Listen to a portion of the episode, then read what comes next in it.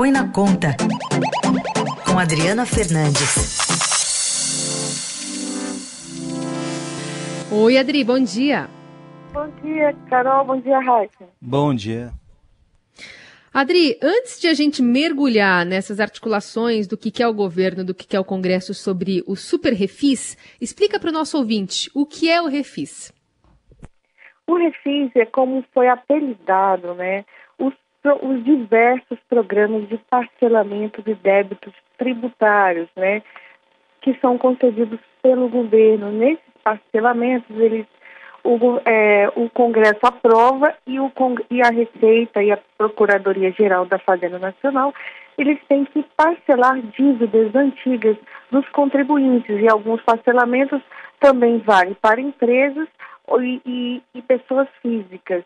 Ele ganhou esse apelido lá no primeiro parcelamento, esse super parcelamento que ocorreu no governo Fernando Henrique Cardoso em 2000. De lá para cá, foram quase 40 tipos de parcelamentos, inclusive é, parcelamentos para é, clubes de futebol.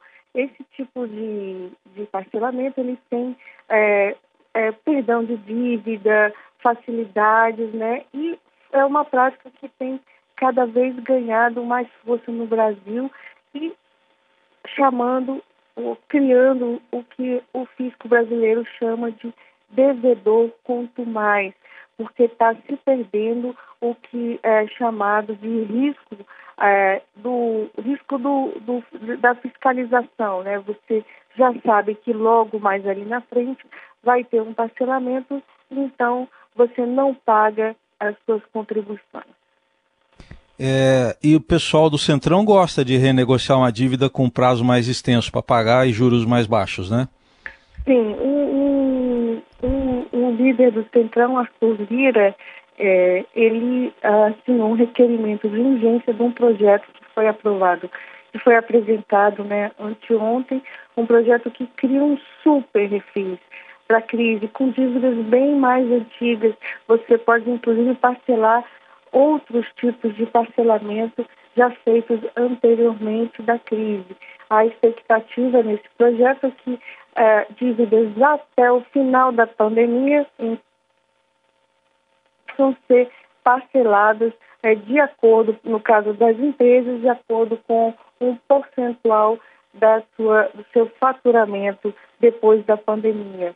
Então, tem várias, alcança vários tipos de débitos e há uma preocupação, é claro, da equipe econômica, porque você pode estar criando um salvo-conduto de não pagamento de tributos até o final do, até o final do ano e também perdoar e fazer e perdoar multas e, e fazer parcelamentos de dívidas que nada tem a ver com o impacto da Covid. Está claro que o governo vai precisar sim, é necessário fazer um parcelamento de débitos, porque essa crise é tão gigantesca que as empresas elas estão ali sofrendo, precisando, vão precisar realmente desse parcelamento, principalmente dos, dos débitos, né? Que uh, não sei se você vai lembrar, Raíssa, dos débitos que estão sendo suspensos. Há uma suspensão de pagamento de, de, de determinados tributos, que no jargão tributário se chama diferimento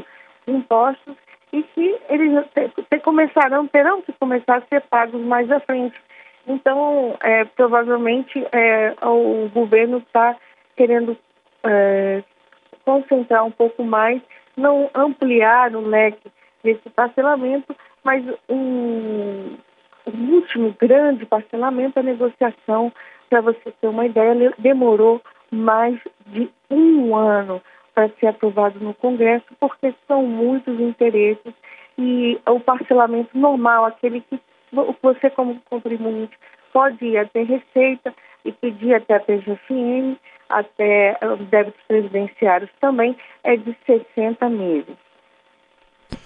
Agora, Adri, é a hora de fazer essa discussão, é, ainda no meio de uma pandemia, que enfim, todo mundo não sabe exatamente que estado vai ficar. Claro que, né, tem muito gasto em relação ao combate ao coronavírus, mas que ainda não se tem a, a real dimensão do tamanho do rombo, por exemplo? O presidente da Câmara acredita que não. Rodrigo Maia, ele ontem deu marcou posição e disse que essa discussão deve ser feita junto com a reforma tributária. Eu conversei com o relator da reforma tributária, o líder da maioria, né, Agnaldo Ribeiro, ele também considera que não é um momento é, que é muito precipitado, porque não se sabe ainda o tamanho do estrago, da confusão que a Covid é, provocou e vai provocar na saúde das empresas e das pessoas físicas. Então, é, é, o governo também tem essa avaliação e não quer que seja feito um, um super faturamento, um super refis agora, nesse momento que a gente ainda está atravessando essa difícil, difícil fase, né? Até um retorno de um mínimo de normalidade econômica. Hum. Adri, a gente ouviu ontem o presidente Bolsonaro na live dele é, anunciar que vai estender por dois meses o auxílio emergencial, né, não está definido ainda o valor, né? E por outro lado, o governo tirando o dinheiro do Bolsa Família para gastar com publicidade. Olha, Raíssa, foi mais uma tentativa dele é, é, tirar o foco do problema que, que ao longo do dia, né, depois que o Estadão publicou uma matéria que mostra que o governo retirou esses recursos, né, são 83 milhões e 900 mil de, dinheiro do programa Bolsa para a Família para investir em publicidade do Planalto Planalto, justamente no meio uma discussão sobre a, o, o abastecimento de recursos públicos de sites de fake news, né? Então esse dinheiro é, saiu do, do, do, orçamento do programa Bolsa Família. Ele, ele, a gente tem, a gente tem falado bastante da fila do Bolsa Família, né?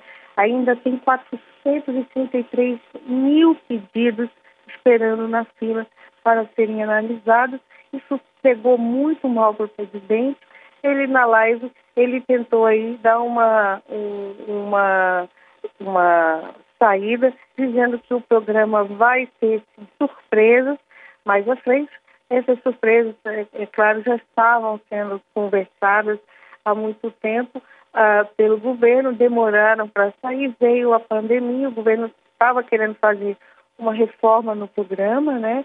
E é, até porque a fila estava aumentando muito, né?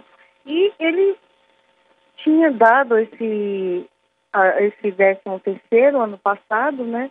E, e, não tinha ainda dotação orçamentária e agora é, com a repercussão negativa é, da reportagem ele acabou é, tocando no assunto para esconder o foco de que de fato o governo é, tirou dinheiro do Bolsa Família para fazer propaganda, inclusive propaganda dizendo que ninguém vai ficar para trás.